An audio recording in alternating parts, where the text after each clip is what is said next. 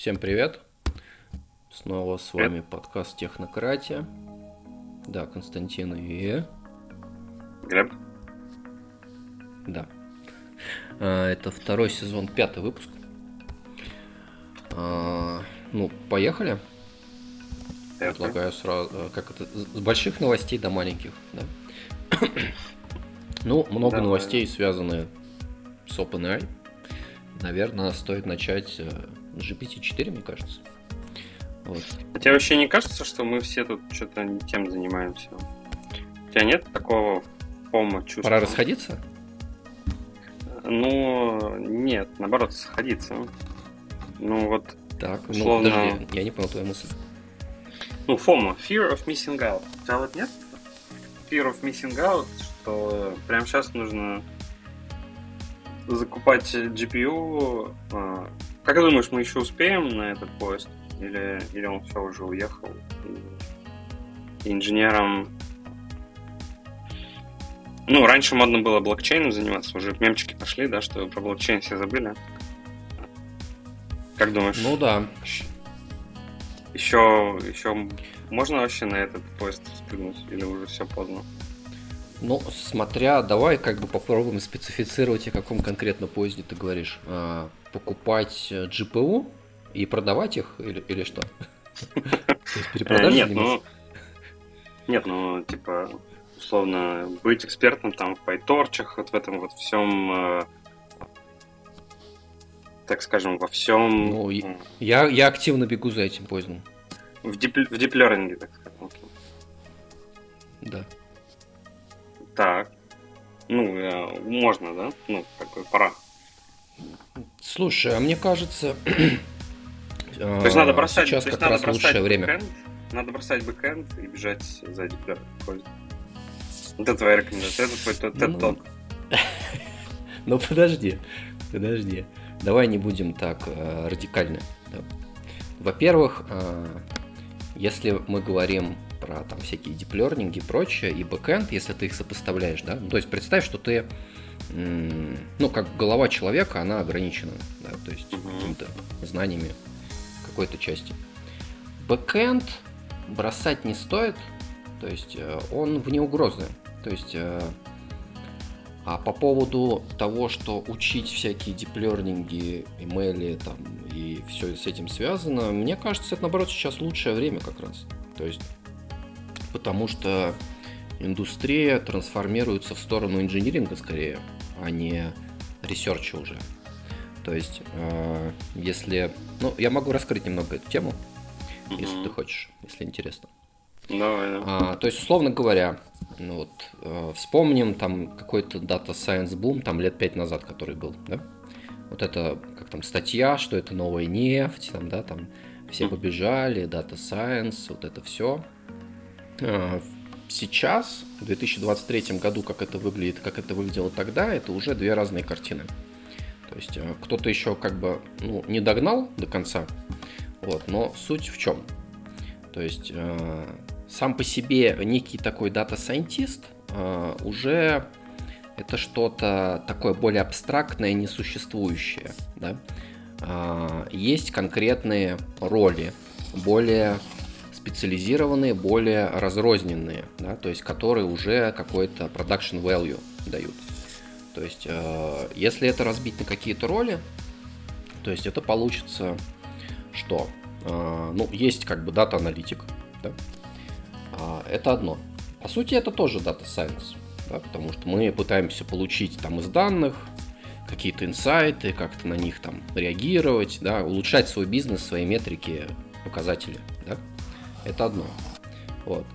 А дата-инженеры, ну, это те, кто, по сути, pipeline ами занимаются. Это, кстати, наверное, самая широкая м, такая профессия, потому что она не только там, где ML нужен, да, она нужна много где. А, как бы если у вас нет ML, дата-инженер все еще нужен, а ML-инженер не нужен, правильно? Вот. А, Потом, потом это ML-инженеры, и ML-опсы, э, или это два в одном. Вот. А ML-инженеры чем занимаются? То есть сейчас большинство уже моделей, а, они, в принципе, уже выходят на какое-то плато. да, там последние два года. Ну, условно говоря, есть э, модель, под моделью я подразумеваю, что э, это некая архитектура. Да? То есть это, например, там сверточные нейронные сети, допустим. То есть и внутри организации, ну если вы не Microsoft и не OpenAI, в принципе ничего лучше вы не сделаете. Да? Это вам нужно там 50, короче, PhD, там посадить их на год, и вот, возможно, они там улучшат модель на там 1%. Да? Вот. А по факту для организации сейчас э, наступает такой период, где нужен вот этот э, специалисты в applied machine learning, да? то есть mm-hmm. которые берут уже готовые архитектуры, которые там придумали большие дяди, вот, и применяют в реальном бизнес-сеттинге. Да? То есть, э, потому что это на самом деле тоже не так просто, как э, звучит, да, то есть типа берешь там apply и там вот у вас э, профит пошел, да? Нет, э, потому что э, большая часть работы в таком промышленном ML, она связана по большей части скорее с датасетами, да? То есть это не то, что ты там пошел на Kaggle, тебе дали готовый датасет, и ты соревнуешься с людьми, которые работают над тем же датасетом, да? То есть, во-первых, этот датасет нужно создать, этот датасет нужно понимать, как создавать и какой датасет выдаст какой результат. То есть здесь нужна такая интуиция applied, да, а, которая поймет, какие данные нам нужны, чтобы решить эту задачу максимально эффективно. Вот, это приходит с опытом. А, но по сути спрос в плане там machine learning а в реальных организациях, а, он сейчас скорее перекошен в сторону ML-инженеров, а не data scientist ов. То есть, потому, почему? Потому что data scientist ов, во-первых, не хватает знаний а, в софтвер-инжиниринге. Да? а, а это проблема. То есть, потому что да, недостаточно, да, недостаточно взять модель, там даже им тренировать, а, есть еще как бы 95% кода обвязки, которые тебе нужно сделать вокруг всего этого, да. То есть э, это мониторинг, это там логинг, это ее постоянное переобучение новое, да, на новых данных, то есть модель, чтобы она постоянно выкатывалась, э, новая на прод, то есть, а что-то там где-то руками все это делалось, да. То есть э, подразумевается, что ML-инженер это вот такой, э, как бы, Э, дуализм некий, да, то есть между софтвер-инженером и специалистом в ML. Но причем э, специалистом ML не который занимается ресерчем, да, то есть это отдельная роль, типа, знаешь, ML researcher или там AI researcher, но по сути, наверное, в 99% организациях они просто не нужны сейчас. Э, то есть это вот скорее иди работай в OpenAI, например, да? То есть или там DeepMind, или там и прочее. Э, большие дяди. То есть, вот. А в организациях обычно, ну, там большая часть твоих кейсов, которые будет, это уже работа с текущими, существующими моделями, да. Вот. Но это не отменяет, как бы, знание там основ э, ML для ML-инженера, да. Ну, то есть, это такой вот дуальный э, некий солдат, который, в принципе, э, ну, потребуется в любой организации, где вы хотите внедрять ML, да. А дата сайентист э, в таком... То есть, знаешь, дата сайентист это сейчас какой-то такой full stack термин, э, и не совсем понятно, mm-hmm. что этот специалист вообще должен делать. То есть, э, если посмотреть, э, сходить на рынок труда, например, и посмотреть, а что же такое дата сайентист, вот, э, э, который нанимает, Короче, там как полная, DevOps, как полная DevOps солянка. Инженер. Примерно да, там полная солянка. То есть, э, а по большей части на самом деле там, э, когда говорят Data Scientist, подразумевают чаще всего на самом деле дата-аналитика. Вот. Потому что там он работает с SQL, табло, там BI, что-то там в пандасе крутит, репорты делает, да, как бы. То есть, э, в чем отличие там от BI-аналитика, BI-инженера там или дата-аналитика, да? Нет, только в названии. Вот, либо это ML-инженер, на самом деле, которого они хотят. То есть, который занимается только ML и внедрением ML-моделей, э, которые будут реально работать на проде. Да? Не просто чувак, который там что-то покрутит в Джупитере. Да? вот, и скажет такой, ну смотрите, вот в принципе вот эта модель, как бы она может работать, да? но проблема в том, что ее надо внедрять, а без внедрения она бесполезна. Вот. И тут нужны знания софтвер-инжиниринга в одном человеке. Потому что, ну, как бы коммуникация это сложно, это долго, внедрять там месяцами, да, вот один ML-инженер там или там пачка их сделает все это намного быстрее. То есть, ну, примерно, то есть, вот ландшафт, связанный с реальным применением ML в компаниях, он примерно сейчас такой. То есть он не такой, который был 5 лет назад. А, вот. А в плане того, что ты говоришь, э, нужно ли запрыгивать на поезд, ну, я говорю, то есть сейчас лучшее время, потому что конкретно research ем заниматься не нужно. Да? То есть ты изучаешь основы ML, а, есть уже довольно богатый инструментарий вокруг этого, да? То есть там для pipeline ов, MLflow, а, то есть у тебя в облачных средах отличная поддержка есть всего этого, да? А, там в том же GCP у тебя есть Vertex AI, который там поддерживает вообще все, включая, кстати, AutoML, а, что тоже довольно интересная штука, но она еще развивается. То есть AutoML это, знаешь, такой подход, где мы стараемся максимально заинженерить вообще все, что связано с ML. А именно, то есть мы описываем некую задачу, которую мы хотим решать, да, занимаемся инжинирингом вокруг ML, да, а уже там GCP, да, он тебе сам натренирует 5 моделей, сравнит, короче, их эффективность друг против друга, выберет лучшую а, на твоей задаче и все прочее, да, то есть ты будешь заниматься только инпутом, аутпутом, по сути. А внутри у тебя такой black box. Вот. Также в GCP, например, очень классная штука, э, недооцененная, наверное, это BigQuery ML. То есть очень многие используют BigQuery, вот, а, но в Гугле сделали очень просто, как можно на прям данных, которые внутри BigQuery, буквально там, я не знаю, 50 строчками натренировать модель, которая сразу будет production ready, с API уже да, то есть входи запросы, делай и получай результаты.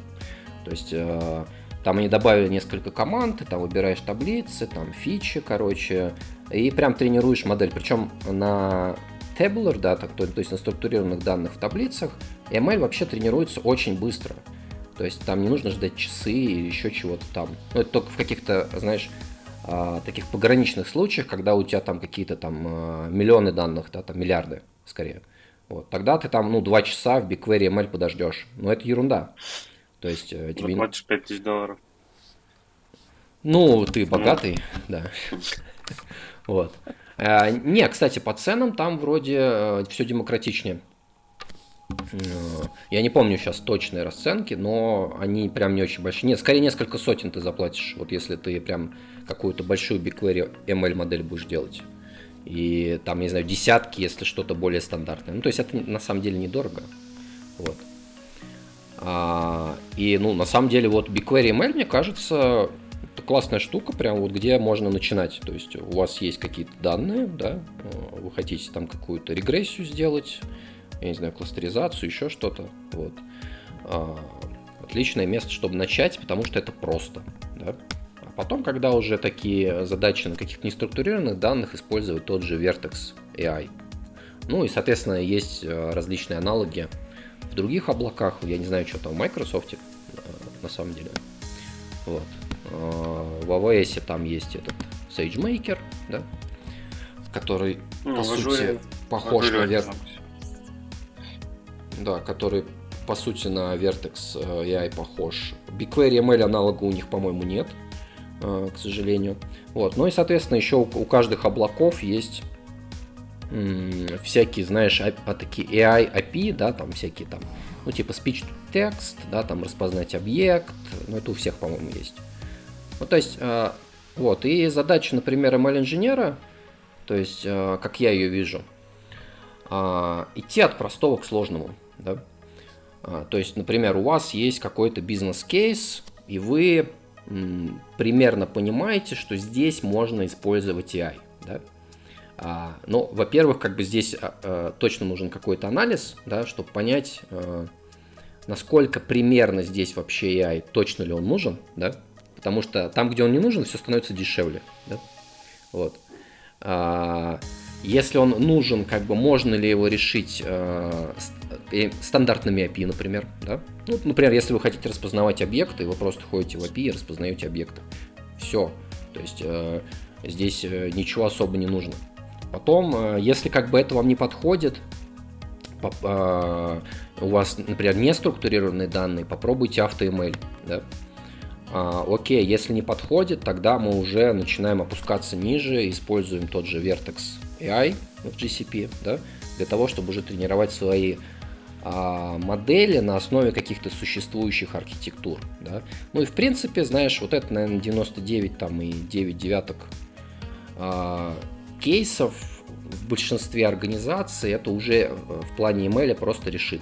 Да? Ну, конечно, будет, знаешь, там 0001 кейс, где вам нужен какой-то кастомный research, и без него как бы вообще никак. Да? Но тут нужно оценить, соответственно, э, стоит ли овчинка выделки. Да? То есть, если, может быть, мы возьмем решение, сделаем похуже, но в принципе оно сойдет. Либо этот research вообще никак не окупится, и как бы это... Ну, то есть у нас как у организации задача деньги зарабатывать, да, в первую очередь все-таки. А, а не наукой заниматься. Вот. Ну, то есть примерно оно вот так выглядит сейчас. Вопросы, предложения? Не, я согласен. В принципе, ну, ситуация с data scientist ами реально похожа на DevOps-инженеров у нас в бэкэнде была. Когда есть человек, который просто делает все. Вот. В каждой организации он по-разному, что разное что-то делает. Где-то это релиз-инженеры, где-то это там build-инженеры, где-то еще ops, да, чисто production. А, не, я в целом понял, что сейчас нужно вкатываться на готовые, в общем, модели, с, совсем ну, все готовенькое, просто использовать это в прикладных э, вещах. В том числе, получается, да, сейчас... и... Э, да, в том числе, Подожди. получается, и то, о чем мы сегодня будем говорить прямо сейчас. Наша первая тема — а, соответственно, GPT-4 тоже можно использовать у нас в прикладных э, вещах, и для этого не нужно быть э, PhD. А, да, несомненно так. Но, э, то есть, знаешь, фокус скорее смещается на вот эту applied часть, да, как я говорил. Mm-hmm. То есть нужно четко, хорошо понимать, где что, как использовать и какой профит это может принести. Ну, то есть, например, вот даже с чат GPT это же не так просто, как кажется. То есть, э, вам нужно понять, где в бизнесе он может э, что-то эффективно делать, например. Да? Ну, тут, кстати, сразу две новости. Да? Вышел GPT-4 и вышел э, чат GPT API. Да? Э, что очень круто. Вот. Ну и там еще Whisper API, но это так более минорно. А, в целом, если про чат GPT, ну, скорее про GPT-4 да, говорить, я уже в него потыкался. А, он доступен платным пользователям чат GPT+. Как модель его там можно выбрать. А, а из странного сразу видно. GPT+. Ну, конечно, уже как бы всю работу там делаю.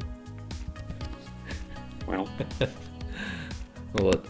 А, из странного сразу, что модель GPT-4, то есть, видимо, маркетинг сработал, и куча людей начали его просто очень сильно использовать, и там ввели такие временные лимиты, причем их постоянно понижают.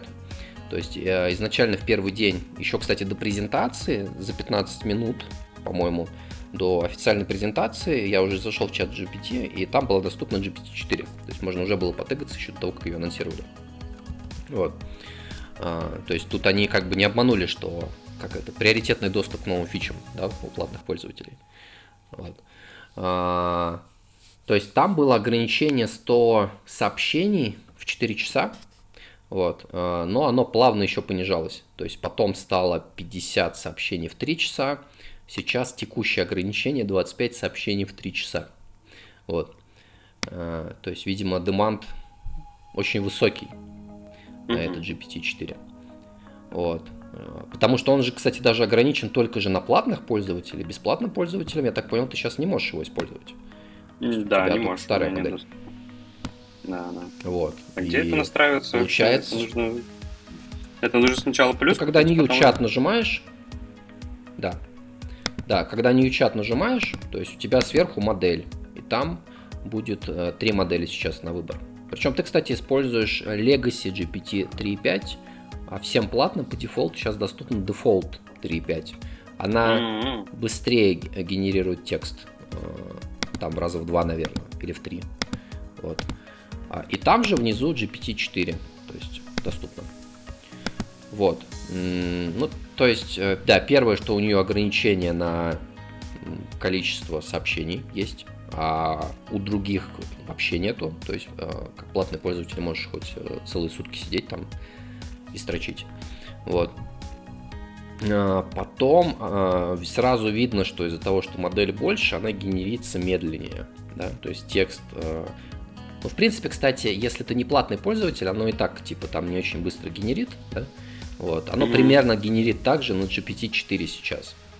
А, просто я уже привык к, э, к стандартному плюсовому скорости, да, и тут сразу видно, что оно ну, там раза в два, в три медленнее. То есть ждать, пока оно текст. Вот. А, ну, сразу что видно после использования, вот я, в принципе, всю неделю кое-как его использовал и примерно сравнивал с 3.5. А, на каких-то простых вещах ты особой разницы не заметишь.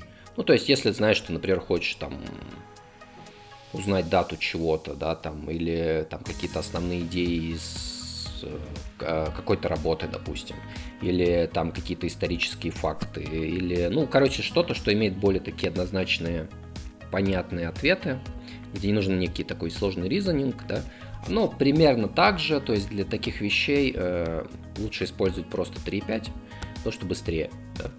Вот. Но при этом, если мы говорим, например, про работу с генерацией кода, э, или, например, какой-то такой, знаешь, проблема, где нужно как бы размышлять, да, то э, вот здесь, как ассистент, GPT-4 работает лучше.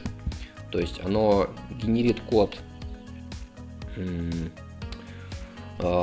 ну как сказать, то есть получше, чем GPT 3.5, меньше совершает каких-то логических ошибок, да, которые потом ты доуточняешь.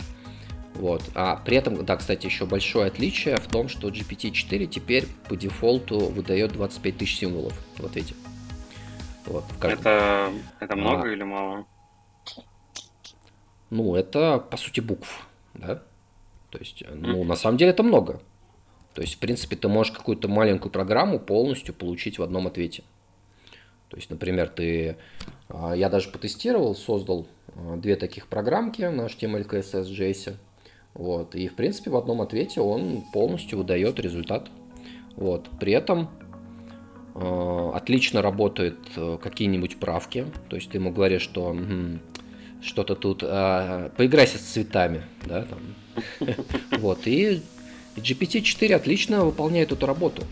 А вот какой-нибудь дизайнер, то есть э, нужно, как сказать, думать э, о том, что ему это может не понравиться, да, там, или он начнет себя агрессивно вести э, в ответ на э, такие требования. А вот GPT-4 отлично работает, то есть э, в этих условиях.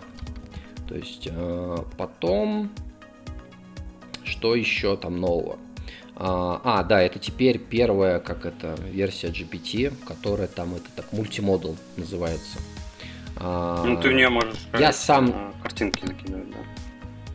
Да, ты в нее можешь закидывать картинки и э, там задавать какие-то вопросы. Типа, например, объясни мне, что тут происходит, да, или там, как были примеры с презентации, что с этой картинкой не так, да. Вот, она пыталась понять, как бы, а что, а что, а что тут как бы необычно с точки зрения человека. И выдает неплохие результаты. Даже была прикольная на демке а, такая презентажка на тему, а, когда показали фото холодильника, да, и спросили там, а что из этих продуктов можно приготовить. И оно там как бы 10 рецептов дало того, что с чем можно смешать, чтобы там поесть. Ну, это же огонь, я считаю, полностью. Вот. В принципе, э, из основных вещей все, то есть э, из того, что я увидел лично. Ну, э, то, что они пишут, еще, что да, она сильно умнее, она сильно больше, бла-бла-бла. Вот, сильно круче, и дает там точность выше, и она более этичная. Они там ее больше как-то в этику тренировали. На что она может отвечать, на что она не может отвечать. А, проверяли тесты на про... какие-то прохождения, всякие тесты, типа там э, медицинские, математические, э, вступительные всякие экзамены там и прочее, да, и в принципе, ну вот, кстати, да, медицина, одна из твоих любимых тем. А, ее отправили на медицинский тест, но она там дала 75% результат, в принципе, неплохо. То есть э, по математике набрало 700 из 800 на вступительных. а, ну, при написании 4 из 6 вербальный, кстати, не знаю, как это вербальный тест, она проходила 169 из 170. Вот. Э, ну и по всяким, типа биология э, и история искусств, там прям э, весьма неплохой результат, пятерочки она получила. Вот. Ну, то есть, в принципе, с помощью GPT-4 можно сдавать большую часть всяких вступительных экзаменов вузов, например, что вполне себе хороший use case, да, стоит того, чтобы купить GPT+. Вот. Ну и да, я сказал, что теперь, ну, это сразу вторая новость, что у чат GPT появился теперь API нормальный. То есть э, его там месяц пилили. Ну, потому что я так понимаю, что это было не в приоритете изначально, хотели максимально быстро все это выпускать. Да? Вот, поэтому как бы еще до сих пор нету, знаешь, каких-то удобных мобильных приложений, да, например. Ну, что я, кстати, вот жду. Почему бы не сделать мобильное приложение конкретное? Это было бы удобнее еще. А, но перед этим они решили выпустить именно API, раздали API, уже есть там описаны всякие кейсы, какие компании используют, для чего, зачем это нужно, в чем польза. Ну и, соответственно, все компании пишут, что как классно, офигенно, мы ждали как бы вот, вот только ради этого. Все. Вот, ну, я пока закончил. Можешь что-нибудь сказать? Я не знаю, ну, мы как бы... Мы, естественно, все купили. А... Пробуем потихоньку. Ну, в общем, пока непонятно, на самом деле. Мне пока непонятна юнит экономика, но условно, вот можно ли в Siri, допустим, это пихнуть, да, ну или такого ассистента, потому что все-таки цены на API как бы ну, очень большие, да, ну прям дорого там за токены же ты платишь, и ну, условно mm-hmm. это невозможно раскатить там на каждого человека на планете, ну или там даже хотя бы на каждого человека с айфоном. Вот. Плюс э, Плюс не очень понятно, где в реальном мире он может помочь. Ну, условно, вот мы офлайн компания да, у нас есть много всего онлайн, но, опять же, ну, типа, вот одно... Какие вообще хорошие применения GPT ты видишь в бизнесе? Ну, вот есть Notion AI, да, он, типа, за тебя там что-то дописывает, ну, как бы это nice to have, но я бы не сказал, что это прям супер Ну, то есть, и пока что единственное, прям вот реально, которое работающее применение GPT, это код, да, потому что он, э, потому что, ну, это текст, а эта модель хорошо как раз работает с текстом. Вот. Ну, типа, условно, вот прямо сейчас, мне кажется, в, в феврале, в марте, в смысле, 2023 года, кроме как для кода, а, такого реального применения нет. Но, наверное, вот, ну вот мультимодальность вот это, вот это уже интересно, да, условно, чтобы оно могло распознавать более качественно, могло распознавать э, эти видео да, и вот, ну, то, что происходит на экране, как ну, условно, видео, то текст. Причем это делать с умом, ну, как бы, а не тупо. Ну, с одной стороны, да, но а, с другой стороны, ну, то есть, смотри, вот первая а, важная вещь, да, а, это именно идентифицировать вот те use cases, с которыми у вас, например, в какой-то компании есть проблемы, которые теоретически можно э, решить как-то там с помощью какого-то AI, да. Ну, не только чат ГПТ, я имею в виду. Uh-huh. Вот. То есть и вот эти use cases потенциально выписать, обсудить их, да, по, там, приоритизировать их, и тогда уже смотреть, а чем же это можно решать. Потому что ты вот говоришь, например, детектинг, там что-то, например, на картинке или видео, да.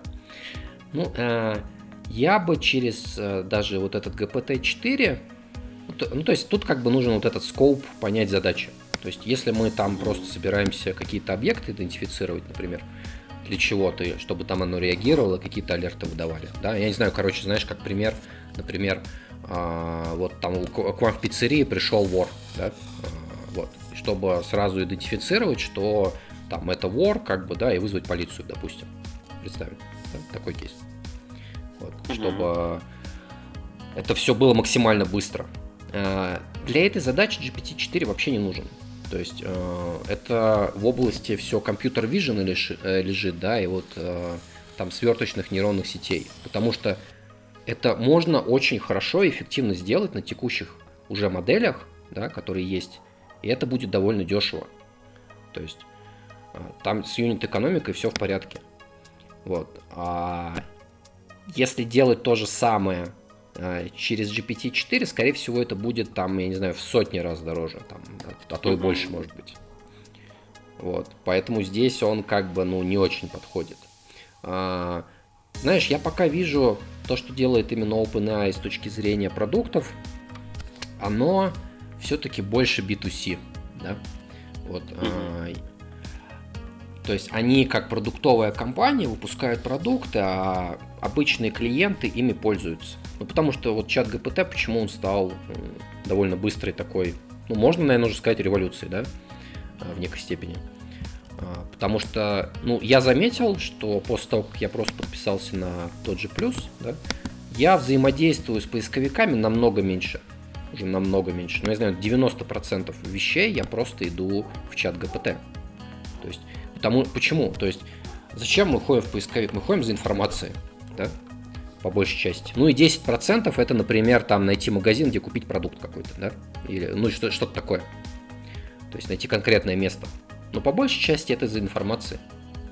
А, зачем мне ходить в поисковик в Google, где, ты знаешь, качество и скорость вот и получения этой информации для меня конкретно будет намного ниже, чем в чат ГПТ. То есть это займет больше времени, а, и там еще неизвестно, знаешь, что там за SEO оптимизировано там, да, на первой странице я что-то захожу, а там вообще какая-то ерунда. То есть я начинаю ходить по другим ссылкам, потом мне их нужно сравнивать, а, думать как бы, а что здесь правда, а что здесь неправда, да, и так далее. Чат ГПТ в этом плане дает сильно более хорошие результаты по множеству спектров вопросов. То есть вот для меня просто как для человека, то есть вот чат ГПТ очень удобен, чтобы получать информацию максимально быстро, максимально э, адекватно. Да? Я не говорю абсолютно, то есть э, он тоже совершает ошибки, э, он тоже иногда там что-то не знает, где-то там ерунду может тебе сказать. Вот, ну как бы, то есть даже когда ты работаешь вот с чат ГПТ, ну и вообще как бы с любой информацией, когда ты работаешь, все-таки должен быть некий в голове здравый смысл, да, и э, понять, логично ли то, то, о чем он тебе говорит или нет, да потому что такой булшитинг э, тут, конечно, присутствует. То есть он тебя может обмануть, думая, что он говорит правду, а ты подумал, что он говорит правду, да, но на самом деле ты пошел и обломался. Вот. То есть такие кейсы тоже есть. Но в целом, то есть стало намного проще работать с информацией. А, при этом э, интерфейс чата, то есть он э, на самом деле очень удобен, потому что он унифицирован. Если я захожу там на какие-то сайты и получаю какую-то информацию, да, там, смотри, везде разный дизайн, да, везде как бы разный там шрифт, э, где-то там что-то надо переходить, какая-то реклама, тут у тебя баннер, там, тут еще что-то, тут какая-то интеграция, тут э, и прочее, да, а тут я задал вопрос, получил ответ, то есть э, самое главное это четко поставить вопрос и ограничить вот этот скоп того, что ты хочешь э, от системы. И в этом случае он работает отлично. Ну, чат GPT-4 даже еще лучше. Да? Вот. А с точки зрения B2B, э, OpenAI, ну, пока что-то я слабо вижу, где это может быть полезно, потому что, ну, с одной стороны, да, можно внедрить, но пока это выглядит как маркетинговые кейсы какие-то, да. А, потому что альтернативы, а, если как бы знать вот этот ландшафт текущих технологий, они просто сильно-сильно дешевле, будут быстрее, более надежные, потому что они а, на более ограниченных кейсах работают, да. Для B2B это скорее польза, то есть чтобы у тебя более ограниченная модель была, которая решает конкретно одну конкретную задачу. Да? То есть, вот. А для B2C как раз инструмент нужен максимально универсальный, максимально широкий. Потому что ну, ты как человек вот хочешь просто пойти э, и сразу что-то что-то получить да, от системы. И вот э, OpenAI вот с этим как раз все отлично. Вот такие пироги. Ну вот да, сколько бы я не пытался придумать, если с текстом у нас не так много работы, а, то в общем, текст как будто бы все-таки сильно ограничивает возможности. С другой стороны, реально, если условно представь, что вот, вот там были видосы, точнее, фотки, что GPT-4 определяет эти а, GPT-4 проходит капчу, ну, такую базовую капчу, знаешь, не хардкорный капчу, как сейчас э, много где, да, где там поверните, mm-hmm. что там сделайте. А, базовую капчу, типа, найдите э, перекрестки, да, или там найдите пешеходные переходы. То GPT-4 хорошо с этим справляется, и это, конечно, и вот, конечно, хороший вопрос, типа, когда это будет использовать в self-driving е. С другой стороны, насколько я все-таки понимаю, в self-driving е тоже большая проблема это не mapping, ну, типа, не вот векторное пространство, да, оно уже там реально решено компьютер-виженом, а понимание, что с этим векторным пространством делать, куда ехать. Вот. Ну да. Поэтому, Причем каждое решение... Не поможет. А, ну, а в селф-драйвинге как я еще давно говорил, то есть еще, еще есть проблема, вот, которая на самом деле связана с куда ехать. Да? То есть тут еще дальше проблема идет. То есть а, одно дело куда ехать, а другое дело, кто принимает ответственность за куда ехать, да? Угу. Вот. Потому что можно ехать на бабушку, как бы, и приехали. То есть, ну, условно. А, вот.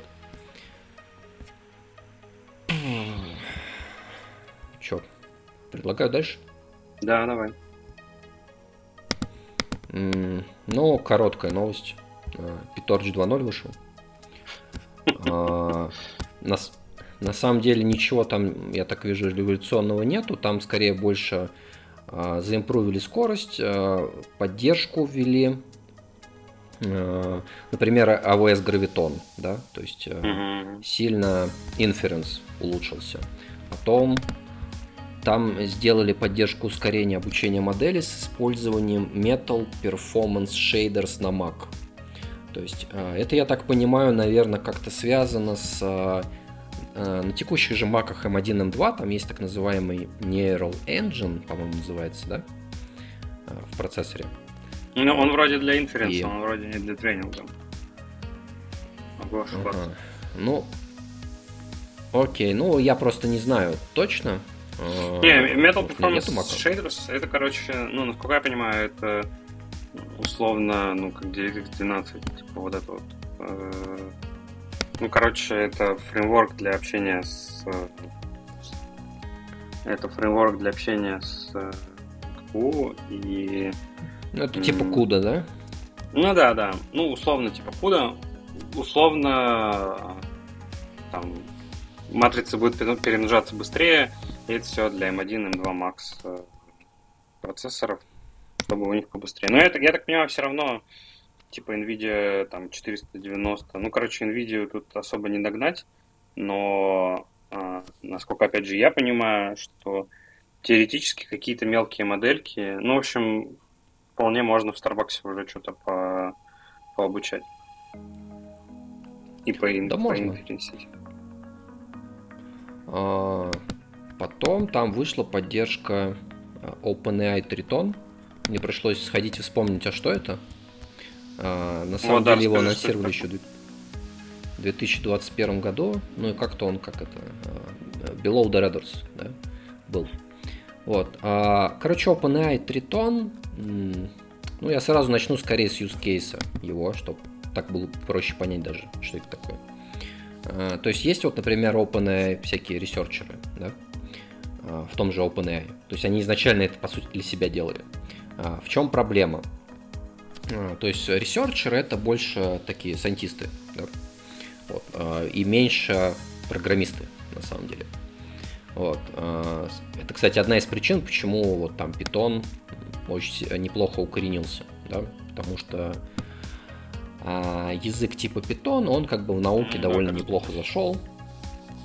Да, и плюс еще как-то давно я размышляла, почему в науке на самом деле больше предпочитают динамические языки программирования, чем статические, да, например. Потому что угу. а, э, люди, которые м, с наукой связаны, знаешь, их на самом деле типизация не очень волнует. То есть у них есть уже какая-то идея, теория, формула, да, и они просто хотят ее переложить на машину, да. Вот. А статическая типизация, она тебе будет в этом плане сильно мешать, да? То есть, э, чем проще тебе переложить, тем лучше. Динамическая типизация здесь как раз лучше, поэтому всякие языки, вот, типа Python, R и Julia в том числе, да, почему ее динамической сделали? Как раз потому что, в первую очередь, чтобы вот эти люди это использовали. Так вот, Triton это как раз немного в эту тему. Э, то есть всякие AI-ресерчеры, которые используют там ту же куду, да, вот, они испытывают боль. Вот, и им, как бы у них там кружится голова, им плохо, да, вот, а, это неудобно. А, OpenAI сделала такой, ну, по сути, это DSL, наверное, да, язык такой, а, который очень сильно похож на Python, прям очень сильно, там, на 90 5%, наверное, да? Вот. Но по сути ты программируешь э, GPU, да, на тритоне. Вот. И теперь вот в PyTorch 2 э, вышла там поддержка компилятора OpenAI Triton. То есть ядра, сгенерированные этим компилятором, обеспечивают производительность, сравнимую с написанным вручную ядрами с использованием специализированных библиотек, таких как Kubeless, например. Вот. Ну, то есть это, по сути, такой DSL язык для людей, которые на низком уровне хотят работать с GPU, вот, но не хотят работать с кудой, да, хотят работать типа как на питоне. То есть, вот по ну, сути. Ну, интересный, интересная, кстати, импликация, интересный эффект этого, то что э, то, что можно будет ну, можно будет уйти откуда, наконец, если все перейдут на, на это, то можно будет уйти на... Ну, можно будет уйти там на AMD, на вот эти Apple GPU полноценно. Но потому что, насколько ну, я сейчас типа понимаю, все-таки... Да, насколько я сейчас все-таки понимаю, есть CUDA, ну, и все остальное. Типа, которые даже не близко там. Ну, то есть ты не можешь на AMD э, видеокартах или там на Intel видеокартах, ну, на всем что угодно, кроме NVIDIA, ты не можешь реалистично их использовать. Ну, не берем в счет э, эти тензорные, ну, не берем в счет кастомный, короче, силикон, да, кастомные кремнии, типа вот как у Гугла, там Тесла говорил, что они... ТПУ. Ну да, условно ТПУ. Ну или там, ну да, да. Вот, то есть, э, по сути, это же тоже как, ну, если условно все переписать на вот этот тритон, и он полетит, то э, ну, то тебе не важно будет, какой GPU э, под э, вот этим вот тритоном будет. Ну, короче, это очень хорошо. Ну, условно, как C, да? Что-то такое. Да. А, да, потому что сейчас, сейчас э, они, видимо, как на ассемблере пишут. Ну, да, да, именно так. То есть ну, нужен какой-то более такой немного высокоуровневый фреймворк, который эффективно в какую-то конкретную реализацию программирование ядер на, на GPU приходит. Ну, то есть, что это пока, пока темные века в этом плане еще, но это такой ага. луч света. Вот. Че, я закончил? Если хочешь предложить какую-то тему. Там что-то с докером я слышал. Большая паника. Ну, с докером... Э, ну, я на самом деле сильно не погружался, потому что у нас особо ничего нет э, на докере. То есть у нас там есть немножко. И ну, если удалят, то как бы удалят. Вот. Э, плюс... Нет, в смысле, там была история про то, что докер удаляет free teams. Ну, короче, там какая, опять же, проблема докера как бизнес? Да, условно, они... Нужны деньги. Да, да, нужны деньги. Ну, то есть, э, давай, ф, э, rewind, короче, 10 лет.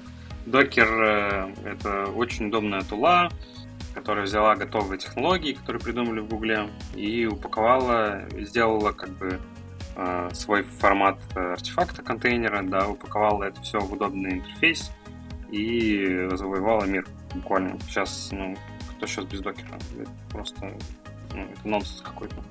Как без докера жить-то? Вот. Ну, есть отдельные чемпионцы, но целом это стандарт. Вот. Более того, он уже перерос, по сути, докер, да, потому что у нас ну, вроде, допустим, нет докера в Kubernetes, там контейнер D и там какие-то новые слова, вот эти там всякие моби, контейнер D. Ну, с моби в номате, да? Не, у нас Kubernetes, но там контейнер D, там нет э, именно самого докера. То есть ты на, если на ноду зайдешь, нажмешь докер, там, build, то у тебя ничего не заработает. Там кри, CRI короче, контейнер runtime интерфейс, вот это все.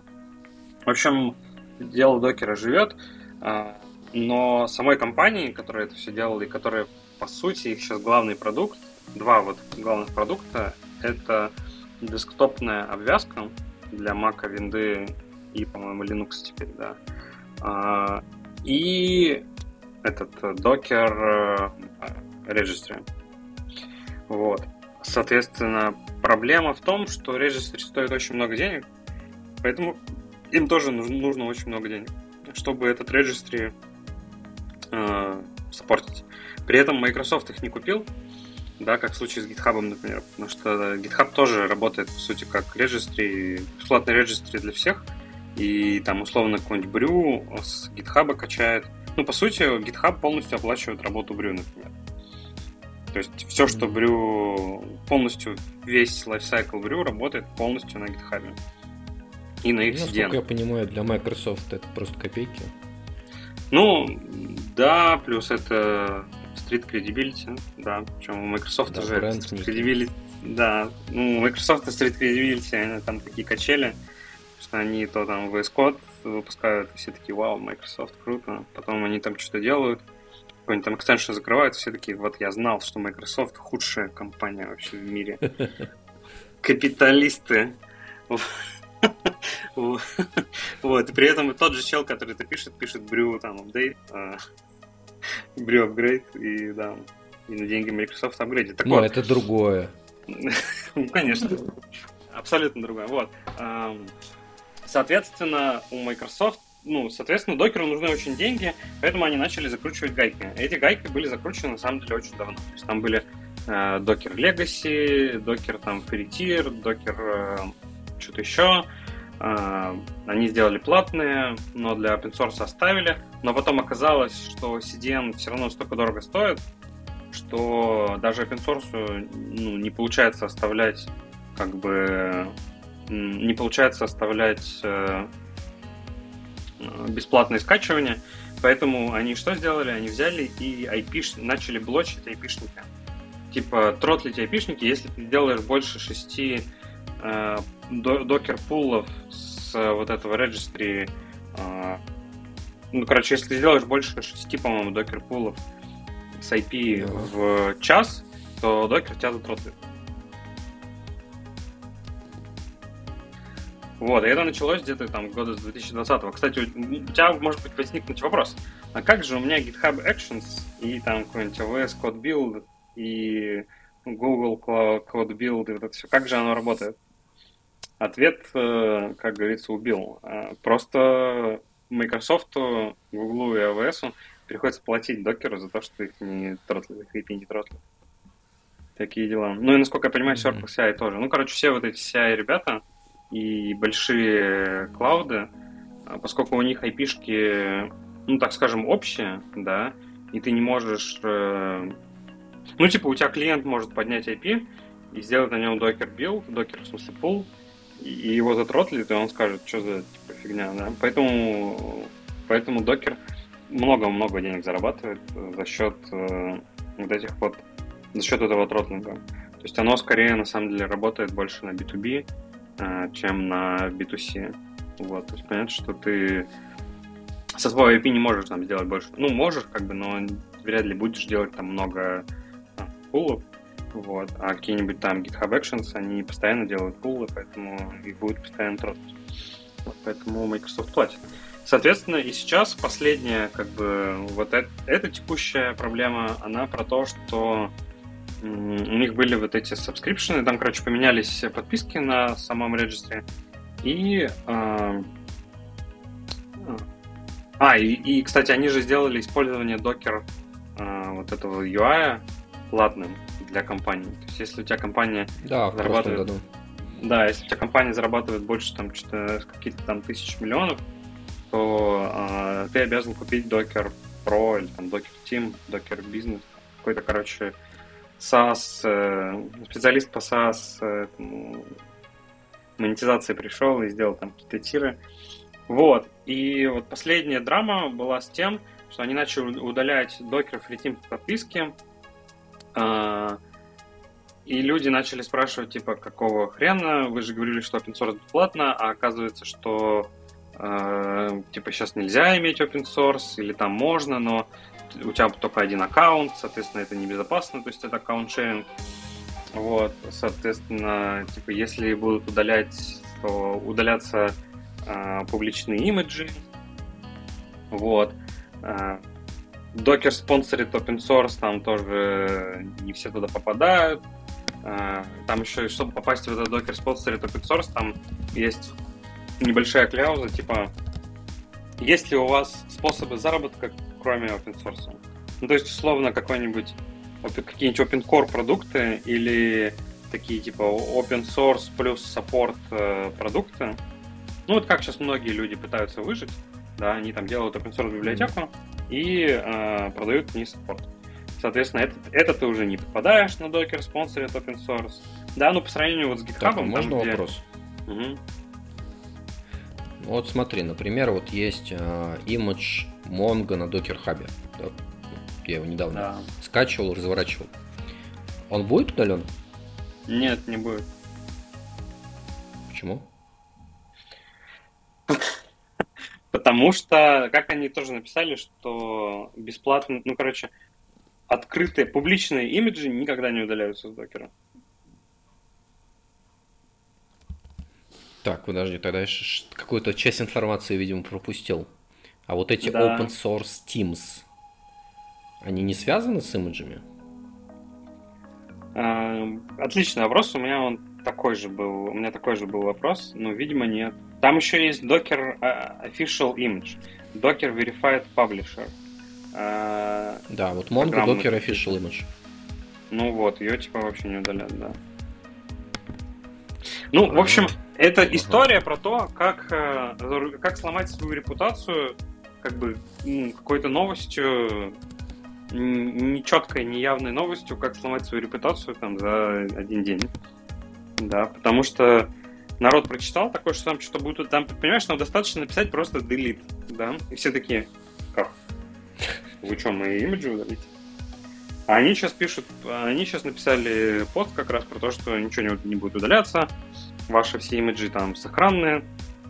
Э, это влияет, по сути, только там на приватные подписки для каких-то там, короче, бесплатных. Ну, условно, если ты им пользовался как артефактом, только, ну, насколько я понимаю, кого это действительно затронет, так это тех, кто для приватных имиджей пользовался Legacy бесплатным тиром, э, ну, и по какой-то причине решил как бы не платить за это.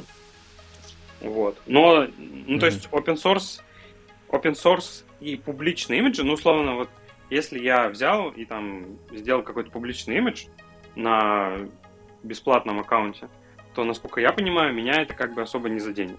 Ну, либо заденет, но не сразу же. Вот. А, но в целом, как бы, опять же, я таким не занимаюсь, поэтому... Поэтому я пропустил эту информацию. Вот. Угу. А, еще там, да, еще, да. еще, одна, еще один момент был связан с тем, что э, э, люди заводили такие компании, такие типа истории, для того, чтобы никто не мог засквотить их э, namespace. Ну, условно, люди создавали Dodo Pizza, там, организацию, э, ну, или там, не знаю, Nike, да, чтобы никто не мог засквотить э, бренд. Вот. Я, кстати, вообще вот по Docker Hub сейчас лазю, я вижу здесь разные вот эти плашки есть. Типа, есть да, Docker да, Official Image. Миллион плашек. Есть Verified Publisher, например. А, и есть еще Sponsored OSS. То есть, угу. то есть оп- опыт. А, что тут еще есть? А, ну вроде все. То есть вот это основные три плашки, да, и остальные без них. Окей. Ну, видимо, Docker Official Image это то, что прям напрямую, по сути, проплачивается самим докером, да, за этот имидж, условно. Но там вообще, опять же, когда докер только ну, появлялся, там, 10 лет назад, да, лет 8, наверное, назад, а, у них же были вот эти вот самые имиджи, которые, кстати, все, ну, как бы хейтили, да, ну, многие хейтили, условно, там есть имидж, который просто MySQL или просто Nginx. Ну, такие, как бы, да. э, прокачанные. Вот. И они как бы opinionated, и они были собраны самим докером. И потом уже там лет через пять, когда всем стало понятно, что, ну, что докер это важная часть дистрибуции, да, то MySQL, условно, там MySQL пришла, или там Redis Labs пришли и сделали уже свой имидж там так, как хочется им. Но он в итоге же в другой namespace попал. Он попал в namespace не MySQL, а в namespace там типа MySQL slash MySQL сервер, ну, короче, в репозитории другой. А пафосный вот этот вот э, шестизнак, пятизнак Nginx, он э, остался за тем имиджем. Ну, в общем, да, и там зоопарк, но по сути тоже они ведь они должны прекрасно понимать, что их э, как бы самое, ну, их их уникальный как бы продукт это вот этот UI, плюс регистр, из которого все качается. Вот. И, и это как бы удобно. Ну, и они не должны рубить э, суп, на котором сидят. Поэтому они написали такое. В общем, да, такая история по доке. Ну, короче, она, по мне, так она не стоит много, да, тем более, что есть GitHub Registry, который GHCR, его. А, который тоже бесплатный, только токен там нужен для него. Yeah. GitHub Packages называется. Вот.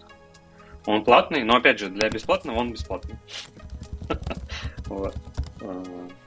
Ну да, и мы знаем, что там Microsoft башляет, если что там, да? Да. Все более безопасно. Потому что, ну, докер как бы там... Ну, видимо, пришли вот эти люди в галстуках, да, там, да. которые спрашивают, а где деньги, как бы. Вот, и докер как может пытается эти деньги предоставить. Вот, но, видимо, у них еще проблема с этим. Нету, как это, пиар-специалиста, да, который там хотя бы проверить, что они вообще пишут. Э, да. Они что-то выкладывают, люди остро реагируют, возникают проблемы. Ну и как бы вот этот цикл боли да, вот я зашел, в докере как бы продолжается. GitHub Packages is free for public repositories как бы, ну. Ну, закончено, Microsoft... да? То есть прям вот бери, используй. Microsoft платит, да, за все. Да. Да. Че, у тебя есть еще какие-нибудь новости или? Да, у меня есть э, ну, такие бэкэнд новости, например. Например, вот интересная штука. Графана покупает в своем списке э, покупок с э, стрёмными названиями всякими интересными. Э, Графана покупает пироскоп, Э, что такое графана и что такое пироскоп? Графана — это, это такой платформа, зашел на сайт, написано Open Observability Platform. Вообще, короче, графана это просто раньше был такой маленький open source э, продукт, который дает тебе сайт, в котором ты собираешь графики. Ну, граф, она. Mm-hmm. Соответственно, они там могут быстро обновляться, практически реалтаймовыми быть. Ну и ты их используешь для, ну, по сути, для мониторинга. Вот, как такой единый интерфейс для всего вообще. А, соответственно, ну, туда... Типа Zabbix, да? Ну, да. Ну, Zabbix, только видишь, Zabbix это Batteries include все в одном, там и логи, и а, ну, вообще все там внутри, да, и база данных. Да, это только графики чисто. Да, графана, там ты создаешь дашборд, а, создаешь панельки вот эти квадратные, да, точнее прямоугольные панельчики, и в этих панельках ты выбираешь data source и пишешь там какой-то запрос, например, соответственно. Ну и оно как бы заточено под time series, но э, оно заточено под time series, но в итоге выросло, конечно, гораздо больше, чем только time series. Там все что угодно можно вообще делать. Вот. Там и логи, и там, в общем, там разные, куча разных интерфейсов, и с этим, опять же, плюс графаны в том, что очень низкий порог входа, что в Zabbix график сделать было, ну, достаточно сложно. Вот. А, ну, или там где-то еще. А тут ты сделал график, сразу его там кинул. Эм, есть в графане тоже удобно для, для железных дэшбордов можно сделать, да. То есть у нас по офису, когда у нас еще был офис, когда мы еще ходили в него, э, раскидано много дэшбордов, именно графановских, типа телек плюс Raspberry, и прекрасно работают. Вот. Соответственно, потом, после того, как у них вот это полетела графана именно визуализация, они э, начали делать свои собственные продукты уже для логов, называется графана Локи, э, для трейсов называется графана Темпа, для метрик графана Мимир. Вот. И сейчас они э, сделали из последнего они сделали графана Faro. Это такой, это, короче, открытый веб SDK для, для мониторинга производительности. А, именно на вебе. То есть, э, ну, мы сами такое пытались написать, но, наверное, сейчас выкинем с учетом, э, с учетом open source графана. Ну, то есть там это штука, которая собирает всякие там time to first byte, э, first full, full content full paint, по-моему, да, или first content content paint. Короче, метрики именно с фронтенда. Вот. И из э, последнего, в общем, они а, купили пироскоп. Что такое пироскоп? Это continuous а, profiling. То есть это такая штука, у нее есть сервер а, и агенты. Соответственно, агенты подключаются к твоим бэкэндам а, и профайлят их. Ну, то есть собирают э, профайлы, там, ну, по сути, сисколы, там, всякое такое. Работают для многих языков. Есть .NET, Java, Go, э, Python, Ruby, Node.js, PHP, Rust. Ну, вот. вот я чем-то, вот, вот я помню Blackfire, то есть это примерно то же самое, походу. Э, не, подожди, сейчас, сейчас разберемся. А, ну да, да, наверное, да. Ну, там... То есть, да, это continuous profiling, который именно in application тебе показывает, что в приложении внутри. Да, да, но он показывает всякие там сисколы, э, что ты там делаешь, где заблокировался. Вот, но оно достаточно, э, так скажем, оно достаточно низкоуровневое, да, то есть бизнесу такое не покажешь. Вот, но оно очень важно иногда прям супер важно, когда тебе это нужно. То есть это вообще не для бизнеса. Ну, это, это я бы не сказал, что это APM, там, Application Performance, да, э, мониторинг. Вот здесь есть демо, демо перископа IO.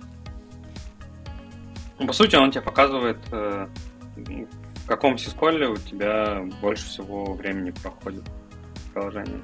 Рисует flame graph, там, э, всякие фуллстеки. Это офигенная штука на самом деле.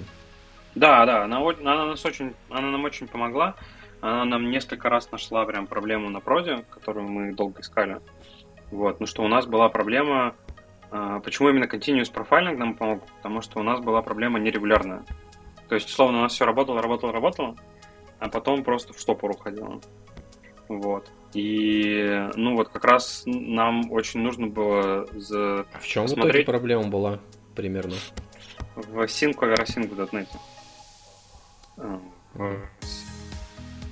Короче, там thread забивался и блокировался друг на друге. В общем, over Async в .NET приложении. Это боль. Mm-hmm. Либо все должно быть синхронно, либо все должно быть синхронно. Нельзя смешивать э, два подхода. А. Соответственно, да, вот именно вот этот момент этого штопора нужно было запечатлеть. Там как раз вот в перископе было красиво, что там э, час все нормально, а потом раз, и оно улетает в штопор. Вот, причем оно умеет там вот до локации смотреть, ЦПУ, эксепшены, там мутексы. В общем, э, чисто штука для бэкэнда. Вот. И графана я купила, Э, соответственно, я думал, я так и думал, что так произойдет. Вот, потому что ребята очень активно, их там было трое, по-моему, все. Ребята активно в open source все делали, как стартап. Вот, сделали Periscope Cloud э, для тех, кто не хочет там себя это деплоить. Вот. А, а это э, они попали в Wi-Fi комбинатор, насколько я тоже понял. Вот. Mm-hmm. И, соответственно, ну, графаны их сейчас к себе интегрируют. Вот, надеюсь, они их не убьют. Ну, по идее, не убьют, но могут сделать более такими, типа, opinionated на, на графа на стеке. Вот. Ну, нам, соответственно, хорошо, потому что проект, э, очевидно, будет жить. Вот.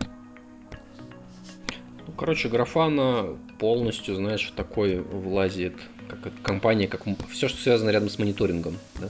Да, да. В принципе, это хорошая ниша, мне кажется то есть где они уже достаточно сильны. Угу. То есть в любом случае тебе нужно мониторить свои решения, так или иначе. Всякие самые разные. Да, но вот у них еще есть графа на К6. Не знаю, ты видел или нет. Это типа нет. Э, лот-тестинг для разработчиков, так скажем.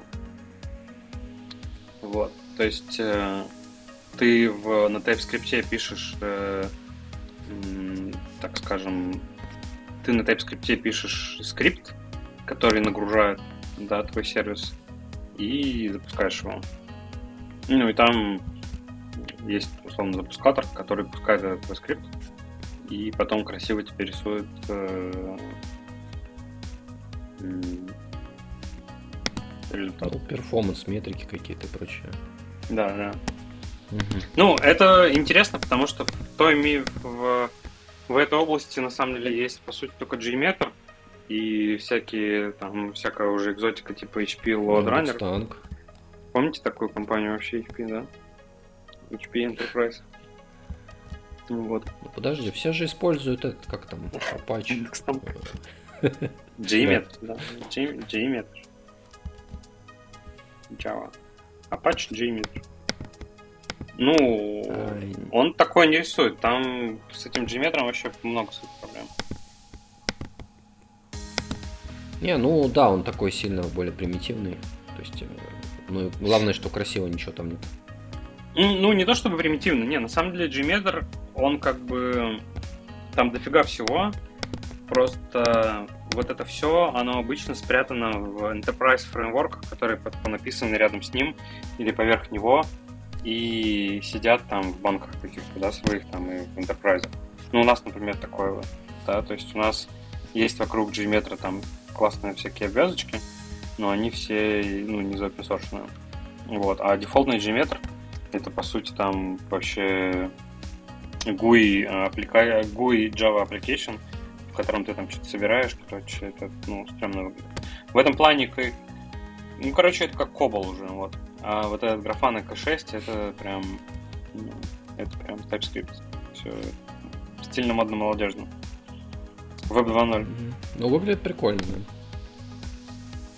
да. В общем, соответственно... А, это он как сервис? Э, Не-не-не, это open source, open source, но это open source, но, естественно, как я уже сказал, что они все делают, типа, и как сервис тоже. Ну, это даже не open core, это ну, просто, да. условно, host cloud. Кэши, вот этот KSX cloud. Ну, слушай, выглядит так, что вот у компании Графаны, да, Графана Labs, да, все сильно лучше с пониманием бизнеса, чем у докера.